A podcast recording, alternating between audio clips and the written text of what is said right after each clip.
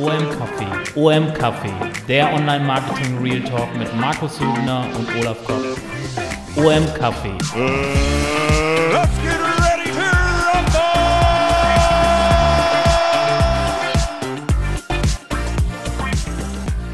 OM Café. Ja, moin, herzlich willkommen zu OM Café, Episode 14. Heute ein bisschen anstrengend. Erstmal hallo Olaf, grüß dich. Hallo Markus.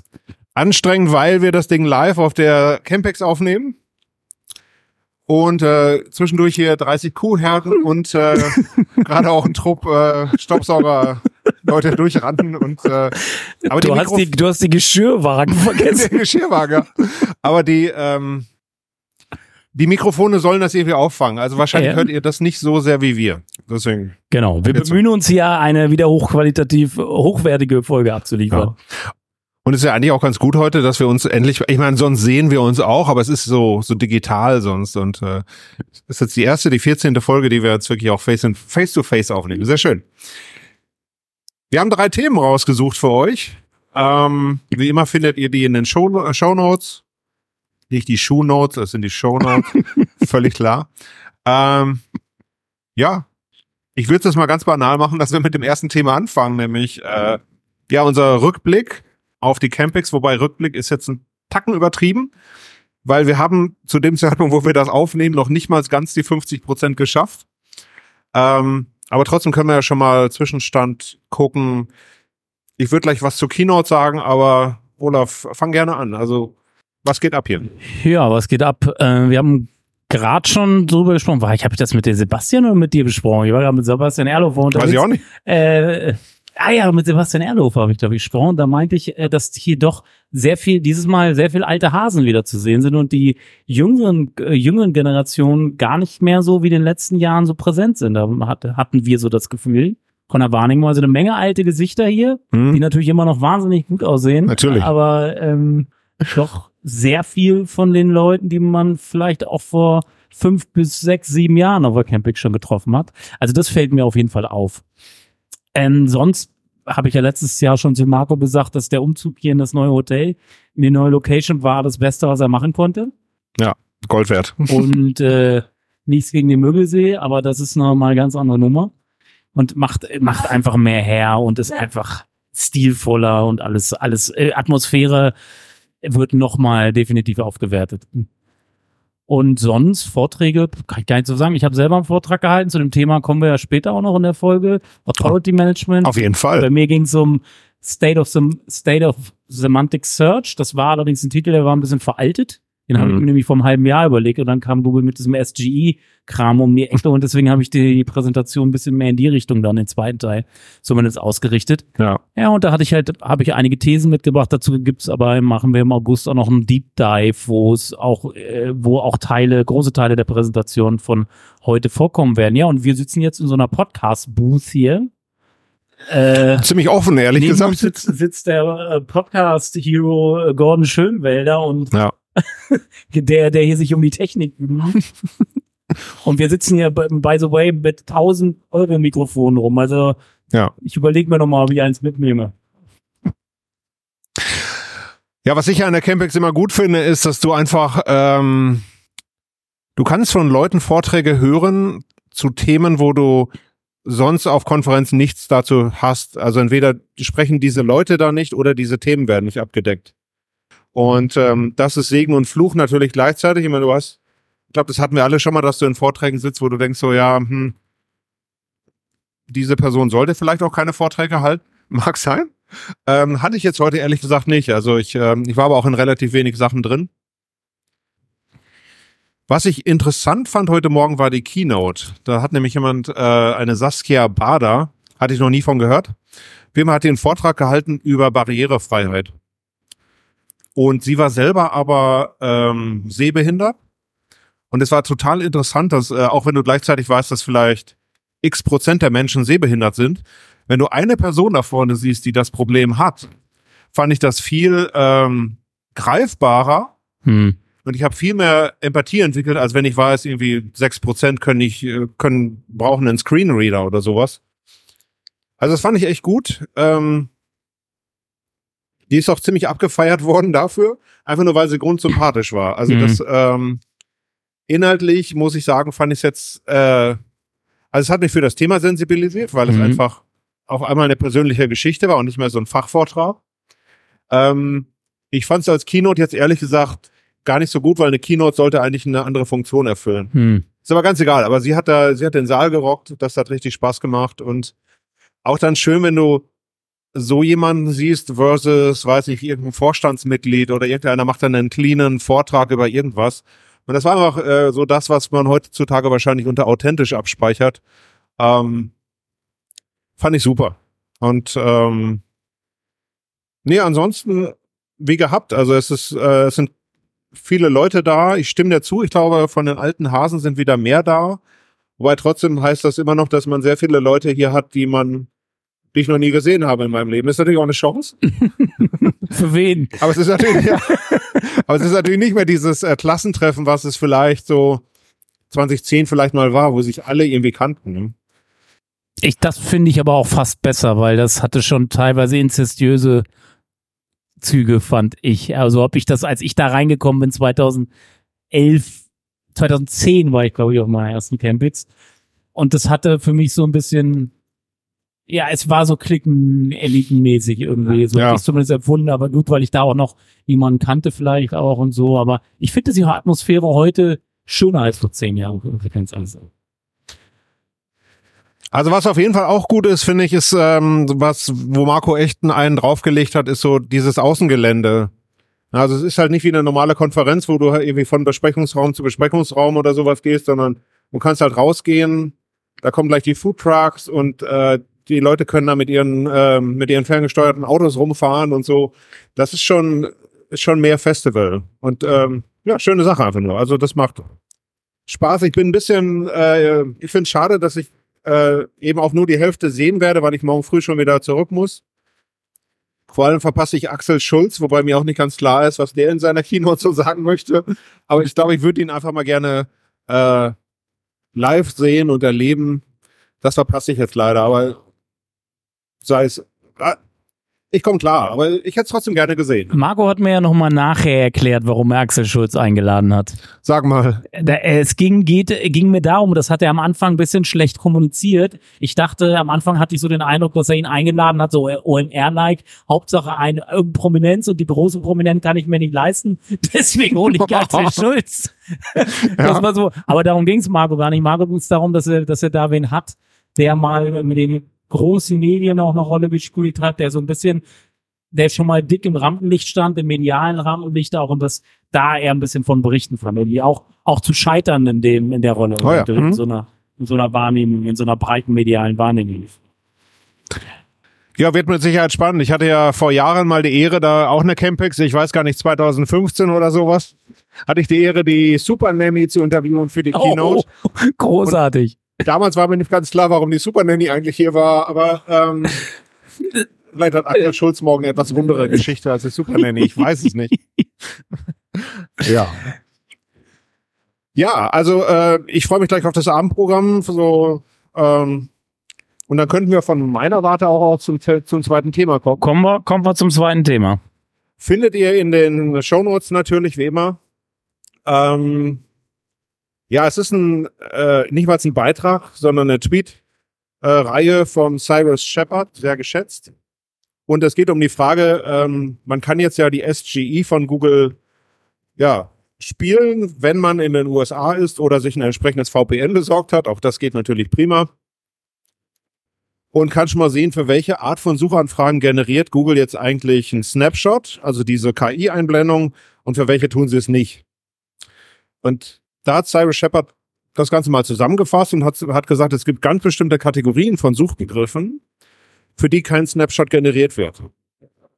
Zum Beispiel äh, Punkt eins für die meisten Navigational Queries, also jemand, der einfach nur White House eingibt, der kriegt das Ganze nicht. Jemand, der Kochrezepte sucht, kriegt das Ganze nicht. Alles im Bereich äh, explicit oder Porn wird auch keine Zusammenfassung kriegen, obwohl ich die persönlich interessant fände. Egal. Äh, vieles im Bereich ähm, oder wahrscheinlich alles im Bereich Your Money or Your Life. Ähm, Na, das schreibt er auch bei meinem, bei nicht bei allen, weil ich, ich glaube, Ja. viele haben schon auch Beispiele gepostet, wo Your Money Your Life Themen trotzdem einen Snapshot äh, AI-Box ausgeliefert wurde. ja. Also da schreibt er, glaube ich, auf Partly oder so, oder Ja. die meisten schreibt er. Dann gibt's noch das Thema alles, was so News ist. Das macht auch Sinn, weil ähm, ja, dafür gibt's Google News und dafür ist die KI, glaube ich, auch nicht in der Lage, entsprechend schnell zu reagieren. Macht auch, wie gesagt, überhaupt keinen Sinn. Und alles, was so Quick Answers ist, also wie ist das Wetter in Kalifornien, äh, wie heißt das und das. Ähm, genau, gab's noch was? Ja, Sensitive Queries fand ich auch noch eine schöne Kategorie. Also äh, Holocaust zum Beispiel als Suchanfrage, da wird's offensichtlich keinen Snapshot zu geben. Und Zusammenfassung dessen ist dann halt, dass er sagt, so ähm, ein Großteil der Suchanfragen wird keinen Snapshot generieren. Mhm. Und die SEOs beschäftigt das Ganze natürlich, äh, weil sie natürlich Angst haben, dass der Snapshot ihnen was, was wegnimmt. Und diese Zahl finde ich vom Cyrus Shepard klingt erstmal wahnsinnig gut, weil, hey, wir sind eigentlich same. Ähm, ich sehe es eigentlich gar nicht so, weil ich glaube, es gibt, oder viele von dem, vieles von dem, was er genannt hat, an Suchanfragen, Klassen, war auch vorher für uns nicht interessant. Also Navigational Queries war noch niemals spannend. Und ähm, Ja, gewisse Brand-Queries, die man vielleicht nicht gut mit seiner Website abgedeckt hat, Okay, so, wo, wo ja. sich Affiliates nach vorne geschoben haben. Aber das ist äh, ja nicht der Rede wert, würde ich sagen, jetzt in der großen Menge. Nee. Und auch bei anderen nicht. Also, aber trotzdem muss man sagen, bei den Sachen, ähm, wo ein Snapshot generiert wird, das sind meistens die Sachen, wo auch wirklich noch Kohle dahinter steckt. Äh, wo Conversion dahinter steckt. Also gerade alles, was transaktional ist. Ähm, ich finde zum Beispiel das Thema Local total spannend, wie sich das verändern wird. Ich habe heute auch noch mal hier mit ein paar Kollegen, zum Beispiel mit dem Sven Deutschländer drüber gesprochen. Ähm, es wird sich da was ändern beim Local, weil im Moment ist es bei einer lokalen Suchanfrage so, du kriegst drei Suchergebnisse, also dieses Local Pack. Und zukünftig wirst du sehr wahrscheinlich fünf plus drei kriegen, also fünf im Snapshot, drei im Local Pack. Also hast du eigentlich, also erstmal negativ ausgedrückt, das Local Pack wird nach unten verschoben. Das heißt, wenn du da eine geile Position hattest, ist sie vielleicht nicht mehr viel wert. Positiv ausgedrückt, du hast viel mehr Slots, die du bedienen kannst. Also du kannst, kannst quasi zweimal in den achten auftauchen oder du kannst eben auch im Snapshot auftauchen, obwohl du es in die normalen Unternehmensprofile nie geschafft hast. Also da ist schon viel drin. Und äh, oder natürlich auch bei ähm, bei Produktsuchen. Da wird es ja auch so sein, dass äh, da sehr wahrscheinlich Google auf den jetzt hätte ich fast Knowledge Graph gesagt, äh, Shopping Graph. Shopping Graph ausweicht und da halt entsprechende Produkte anzeigt. Also auf der einen Seite glaube ich schon, dass uns die SGI was wegnehmen wird, aber sie wird uns auch ganz neue ähm, Schauplätze bringen. Macht es vielleicht ein bisschen komplexer, aber nochmal, ich glaube nicht, dass wir uns zurücklehnen sollten und sagen, hey, wie die meisten Suchanfragen wird es eh nicht mehr ausgespielt. Also ich, mir, mir fällt auf bei der ganzen Diskussion in der Branche über SGI, es gibt diese zwei Lager. Es gibt so die Pessimisten, die sagen, oh, das wird ganz schlimm. Ja. Und es gibt das Lager, ach, alles halb so schlimm, wir machen weiter wie bisher. äh, müsst ihr euch da, was regt ihr euch alle so auf? Ähm, ich bin eher tatsächlich nicht im schlimmen Lager, aber ich bin so, dass wir uns auf Veränderungen einstellen müssen, mit über die Betonung auf müssen.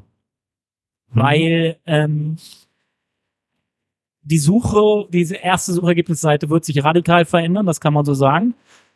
Für mehr Queries als der Cyrus Shepard da, glaube ich, annimmt. Ja. Äh, weil ja auch beim Your Money Your Life begriffen werden AI-Snapshots angezeigt. Das haben wir, das diese zeigt Beispiele, wie Kollegen schon gepostet haben. Und das hatte ich auch an meinem Vortrag heute. Wir müssen uns darauf einstellen, dass Menschen ganze Textpassagen, zum Beispiel bei Produktsuchen, ganze Textpassagen eingeben werden. Sie werden sagen, ich hatte das Beispiel genannt, ich bin 47, wiege 95 Kilo, gehe dreimal bis drei bis sechsmal die Woche joggen und äh, laufe sechs bis acht Kilometer. Welches sind die richtigen Jogging-Schuhe für mich? Ja. Eine sehr ausformulierte Produktnachfrage, die ich über eine Search Query früher nicht so abgesetzt hätte. Aber wenn ich äh, den Conversational Mode habe, Oder zumindest nie erwartet hätte, dass eine sinnvolle Antwort dabei rauskommt. Ne? Richtig. Und wenn ich jetzt eine Conversational Mode das nutze, dann werden mir tatsächlich auch heute schon, zumindest bei Bing ist es jetzt bei, bei Bart oder bei den Conversational Mode wird es ähnlich sein, werden die Produkte vor, also konkrete Jogging-Schuhe-Modelle vorgeschlagen. Mhm. Ob, ich glaube, der, ich muss ganz ehrlich sagen, ich würde mich heute nicht allein darauf verlassen. Aber wenn die, wenn ich das Gefühl prüfe, dass diese KI-Antworten Ja. eine gute, eine gute Antwort liefern, dann that's it. Dann würde ich im nächsten Schritt nur noch einen Shop suchen, der diese Schuhmodelle hat Ja. und abschließen. Und dieser ganze, dieser ganze Research-Prozess, also wie Maddie Miss, Miss, Messi Middle und Ja. Google so benannt, wird dadurch ja abgekürzt, weil sie aus in einer Conversation Session der ganze Produkt Evaluation und Exploration Prozess halt in einem durchlaufen wird, ohne einen einzigen Klick zu tätigen. Mhm. Und das ist, ähm, und ich glaube auch, dass wir im E-Commerce-Bereich eine große Veränderung mehr haben werden im SEO. Hauptfokus beim E-Commerce SEO lag auf dem Shop-Kategorie-Seite. Kann ich mir auch vorstellen. Äh, weil, weil Ja. kurz, weil was Google da gerade tut mit den Kaufratgebern plus dem Product Listing Ja. ist nichts anderes, als wir da jetzt ja Jahrzehnte, vielleicht nicht, aber Jahre jetzt mit unseren Shop-Kategorie-Seiten machen. Wir kombinieren Produktlisten mit Kaufratgebern und die Shop, die, die Kategorie, gut optimierten Kategorieseiten, die dann erst in den klassischen Suchtreffern auftauchen, werden durch den Shopping Graph plus die Kauf, kleinen Kaufratgeber, den es da vielleicht irgendwie gibt in der, in der Ja. Box, wird nach unten geschoben. Und ich glaube, der Shopping Graph wird zukünftig mehr im Fokus von E-Commerce liegen als, als die Shop-Kategorie-Seite. These. Glaube ich auch. Dann wäre vielleicht noch die Frage, welchen Einfluss ich darauf eigentlich wirklich habe. Ne? Ähm, auch das werden wir sehen müssen. Ich finde es schön, dass jetzt mal ganz neue Disziplinen vielleicht entstehen werden, dass wir vielleicht nächstes Jahr, wenn wir hier auf der Campix sind, schon über solche Themen sprechen, nämlich wie Authority Management. wie das, wie das dritte Thema, den alten Wein in neuen Schläuchen, den Olaf uns gleich andienen möchte. ja. Also ich bin auch eher der Optimist, aber ich glaube auch, dass es zu Verschiebungen kommen wird. Und wer immer damit schon mal rumgespielt hat, wie gesagt, mit dem VPN und ein bisschen Glück, kriegt man das eigentlich ganz gut hin, dass man sich die SGE angucken kann. Natürlich wieder nur auf Englisch. Dann ist die Frage, wann kommt das überhaupt nach Deutschland? Ähm, Vielleicht wird es auch nicht bei, bei ähnlichen Suchanfragen triggern wie, den, wie bei englischsprachigen Suchanfragen. Das wissen wir ja alles noch nicht. Und das finde ich gerade auch so ein bisschen, so müssen wir warten auf Weihnachten. Na, also, ich glaube, wir SEOs sind es auch gar nicht mehr so richtig gewohnt, jetzt so lange zu warten. Bei Panda war das ja damals auch so. Es gab das Panda-Update in den USA und ein Jahr später erst in Deutschland. Und wir konnten ja erstmal schon mal lange zugucken. Und jetzt ist eigentlich wieder eine sehr ähnliche Situation. Und Noch, noch krassere Situation, weil das Panda-Update war ja eine Sache im Hintergrund. Wir sehen jetzt eine direkte Veränderung der Ja. SERPs von der Darstellung, Ja, das stimmt. viel direkter ist. Ne? Ja. Aber es ist schon komisch, dass da jetzt, ja, da schwelt sowas und ich sag mal, die meisten in Deutschland haben noch keine Möglichkeit, das zu sehen. Und ja. wir hätten aber gerne Antworten eigentlich auf diese Ja. Fragen. Und Ich bin ein bisschen neidisch, weil ich, man sieht immer den ganzen, ich würde auch gern so viel rumtesten und Ja. ausprobieren, aber wir können es halt nicht. Ne? Ja. Oder außer also, mit VPN mit geht's ja. VPN, ich habe es aber auch nicht hinbekommen, vielleicht bin ich dazu blöd, aber gut. Okay. Okay, okay. Lass mal mal so stehen. Also von daher, äh, auch hier, wir bleiben für euch an dem Thema dran. Es bleibt auf jeden Fall spannend. Und ähm, das würde uns jetzt ja fast schon die Gelegenheit geben, zu Olafs Thema überzugehen. Authority Management. Genau. Ähm, also ich habe eine, eine These aufgestellt in meinem Vortrag. Ähm, und zwar, dass durch den nach meiner Meinung steigenden, deutlich nochmal steigenden Einfluss von EERT, wenn wir, wenn wir mit, äh, wenn die LLMs immer mehr äh, in Control der SERPs gehen, Ja. ich glaube, dass dann EERT als Qualitäts-Cross-Classifier oder Qualitätsfilter sehr viel höheren Einfluss noch haben wird und EERT-Signale lassen sich halt nur wenig durch SEO beeinflussen, durch klassisches, sondern in erster Linie durch Markensignale, viel Off-Page, verschiedenste Art Signale und das, diese, diese Beeinflussung dieser Signale das ist so weit von den klassischen SEO-Disziplinen entfernt, bis auf Linkaufbau vielleicht noch, Ja. dass ähm, ich nicht glaube, dass das ein SEO leisten kann. Diese Schnittstelle zu PR und Marketing und den ganzen Brandbuilding-Abteilungen Mhm. so auszufüllen, wie es, wie es SEOs zum Beispiel mit der, als Schnittstelle zur IT zum Beispiel mache.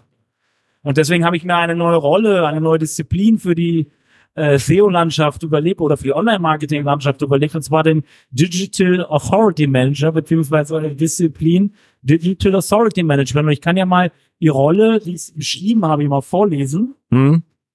Verantwortlich für digitalen Markenaufbau zur Verbesserung der Sichtbarkeit in Suchmaschinen und generativen, KI-gesteuerten Ausgabeanwendungen, Förderung von Signalen zur algorithmischen Erkennung von Themenführerschaft, Markenpositionierung Positionierung und positiven Sentiment. Genau, das ist halt im Endeffekt so die Rolle, die ich als Digital Authority, Man- Authority Manager beschreiben würde, der sich halt genau als Schnittstelle genau zu Brandbuilding, Marketing und PR würde. Was sagst du dazu? Also erstmal traue ich den SEOs mehr zu als du, glaube ich. Also nicht allen, aber ähm, auch da, wenn man jetzt vielleicht fünf oder äh, zehn Jahre zurückguckt oder zum Beispiel Prä-Pinguin, ähm, da hatten wir viele Leute, die einfach nur ja simple technische Sachen konnten oder die, wenn es um Links ging, wurden die nicht aufgebaut, sondern einfach nur gekauft. Und da haben wir uns ja auch alle gut weiterentwickelt. Und deswegen glaube ich schon, dass ähm, das sind vielleicht nicht originäre Themen bei den SEOs, das stimmt. Ähm, aber nochmal, wir, wir sind ja erstmal ähm, entwicklungsfähig. Und das Zweite ist, ich habe mich vor allem gefragt, äh, ob das nicht alles auch etwas ist, was schon bei bestehenden Leuten sein kann. Also gerade ein Marketingmanager. Warum kann der das nicht? Ich meine, der müsste ja, der könnte ja noch ein bisschen was drauf abbilden. Also war ganz ehrlich, Praxis, ne? Ja, Praxis. Also in der Praxis, in der, Praxis. Reali in der Realität. Ja. Was ich im Brandbuilding in vielen äh, Organisationen und Unternehmungen sehe, sind Nachhaltigkeitskampagnen, Imagekampagnen und viel Feuerwerk und bunte Bildchen und Videos, Ja. die null in diese Signale einzahlen. Und Ja. sprich, und ein Marketing, du, du brauchst halt das technische Verständnis zu verstehen, wie ein Signal, ob ein Signal algorithmisch erkannt werden kann und ob es eine Rolle für andere Disziplinen, wie zum Beispiel SEO, spielen kann. Ja. Wir kommen ja auch, Social Media kann der ja auch mit reinspielen. Die haben ja auch Algorithmen in ihren Feeds, die man irgendwie bedienen muss. Ne? Ja. es, also ich glaube, ich hatte vorhin ein Gespräch mit Gero Wender, Wender auch, schöne Grüße. Ja. Der hat mir das eigentlich bestätigt. Er hat sich selber so ein bisschen als, als so SEO-Nerd gesehen, der halt ganz gut mit bestimmten Abteilungen klarkommt, Ja. aber doch Sch Schwierigkeiten hatte. Jetzt kommt gerade der Getränkewagen hier durch.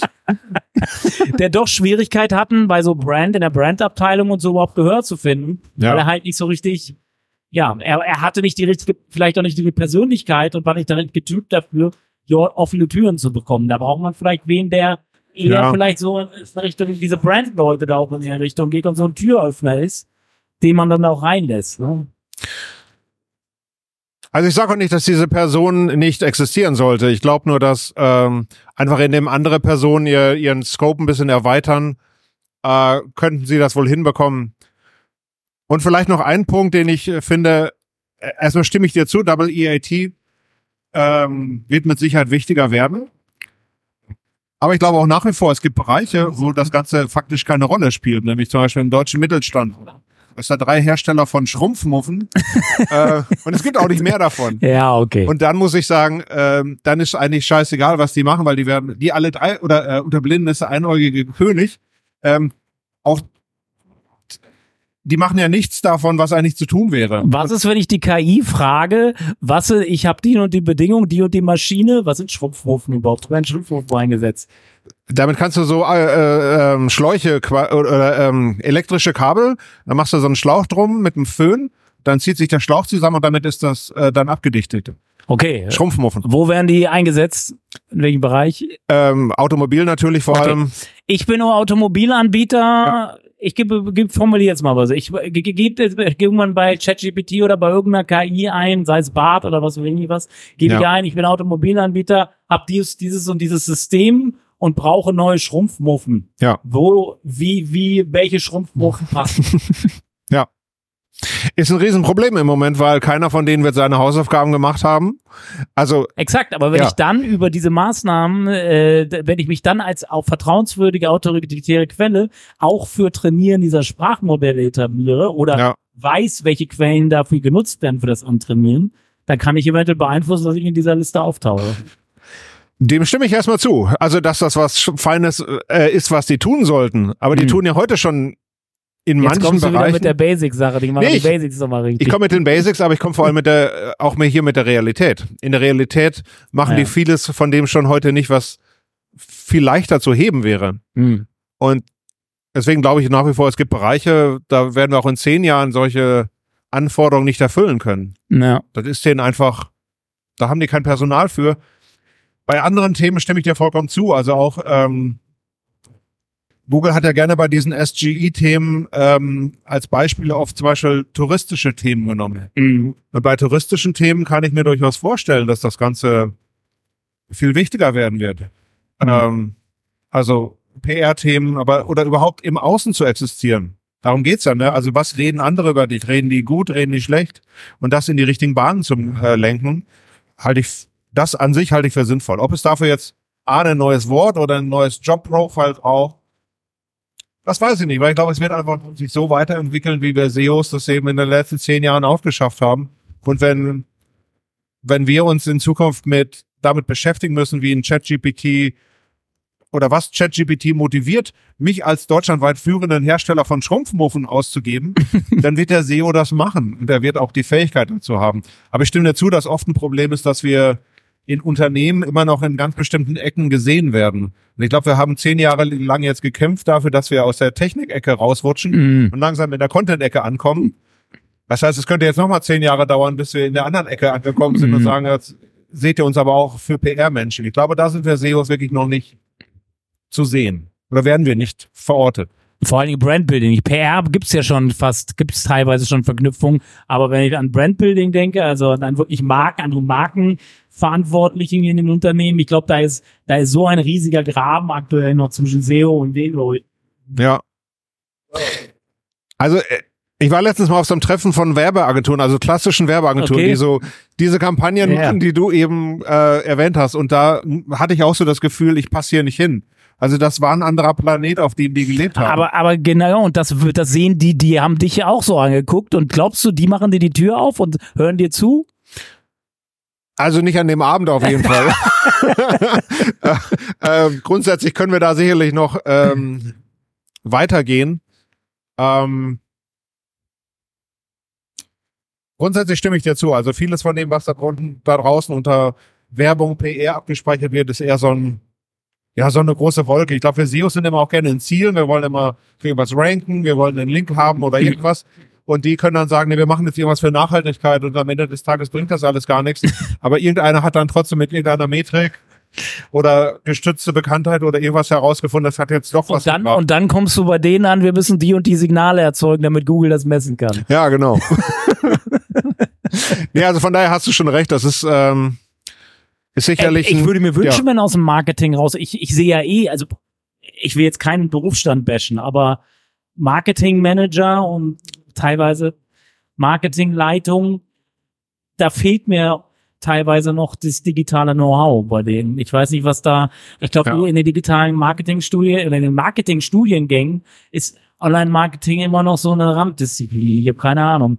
Obwohl wir Ja. inzwischen mehr digitale Touchpoints haben oder vor allen Dingen digital relevante digitale Touchpoints haben als Offline-Touchpoints. Für die meisten äh, nicht, kann man nicht pauschalisieren, für die meisten Branchen auf jeden Ja. Fall. Oder man lernt es eher so ein bisschen oberflächlich. Auch das, wenn man diesen IHK-Manager sich anguckt, ähm, die haben alles mal gehört, die haben so ein bisschen Partywissen, so für 3,50 Euro. Ähm, aber zwangs, zwangsweise haben sie es halt nie gemacht. Ja. Und du wirst ja nicht ein guter Marketer, weil du irgendwo mal gehört hast, es gibt das und das, es gibt PR, sondern das erfordert ja auch eine eigene Denke. Es hat ja einen Grund, warum PR auch ein ordentlicher Beruf ist und Ja. das Leute über, über Jahre erst lernen müssen. Und dann einfach zu sagen, so, ich habe jetzt zwei Stunden, habe ich was über PR gelernt, äh, Online-PR und jetzt kann ich das, ist natürlich vollkommen lächerlich. Das Ja. ist klar. Hast du natürlich in jeder Disziplin auch, ne? Äh, hast also- du mal den Erlhofer gelesen, dann, äh, dann läuft das schon. Ja, du kannst tausend Seiten Erlhofer lesen, hast aber von SEO überhaupt keine Ahnung. Ja, du hast, dir fehlt halt die Erfahrungskomponente. Du hast vielleicht, wenn du tausend Seiten memorieren kannst, hast du das Wissen vielleicht, aber dir fehlt die Erfahrung. Und Vor allem hier fehlt die Prioritätensetzung. Das Ja. hatten wir ja auch vorhin, glaube ich, im Talk, äh, wurde das auch angesprochen. Echt ein guter SEO weiß, was, in welchem Case, bei welchem Projekt weiß, wie viel was bringt. Also weiß, Ja. was wie viel bringt und was es notwendig ist, wie viel Aufwand reinzustecken oder eben nicht. Das war Teil, war Thema unserer ersten Folge, wo Ja. eine Kaffeefolge, wo es um eine SEO-Erfahrung ging, Ja, warum genau. SEO-Erfahrung teuer werden kann. Ja, haben wir alles durch. eigentlich, Wir sind durch, hätte ich jetzt gar nicht in der Zeit gedacht. So langsam wird mir auch der Arm steif, weil wir halt diese scheiß Mikrofone halten müssen. Da hätte man wenigstens mal, also wenn so ein Mikrofon schon Tausender kostet, hätte man noch die drei Euro für, einen- für einen Ständer ausgeben können. Ja. Ähm, Marco, hast du gehört, ne?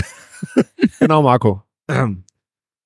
Ja, dann ähm, war es wieder schön mit dir, Olaf. Vor allem dich jetzt mal so in, also Live real, in Action, real. äh, live in Action. Also Markus und ich haben uns schon öfters in Live getroffen, Ja, aber wir genau. haben noch nie, Aber nie einen Podcast zusammen aufgenommen. So live. Ja, es war eine interessante Genau. Erfahrung. Ich hoffe wirklich, dass die Ge- Geschirrwagen und äh, und und Menschen und äh, jetzt ist es wieder ein bisschen leiser geworden, dass, darf, dass ihr davon nicht so viel mitbekommt, weil als für uns war es teilweise sehr laut. also ich müsste diese Erfahrung nicht wiederholen. Auch wenn es nett war, aber es ist, wenn da zwischendurch eben war so ein Typ, der hatte so einen Staubsauger auf dem Rücken und wenn der dann neben dir den, den, den Filz abfeudelt, ist das jetzt nicht so wahnsinnig schön. Aber ich freue mich jetzt auf das Essen. Ähm, genau, der Tag geht zu Ende. Und Wir sind raus. Äh, ja, ich mache die Abmoderation. F äh, folgt uns bei Spotify, iTunes, Apple Podcast. Ich weiß noch immer noch bis heute nicht, was es, was es genau ist. Bewertet uns da. Ähm, meldet euch bei, beim, bei unserem Webinar an, was wir im August machen. Deep Dive zum Thema NLP, Entitäten, LLMs und SGI. Und ja, wir freuen uns, dass ihr das nächste Mal auch wieder dabei seid. Danke fürs Zuhören. euch eine gute Zeit. Ciao.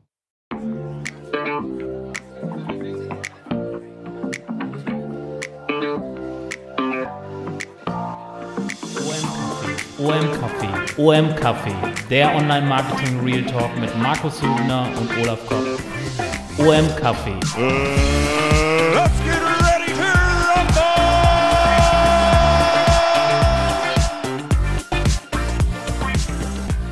rumble! OM Kaffee.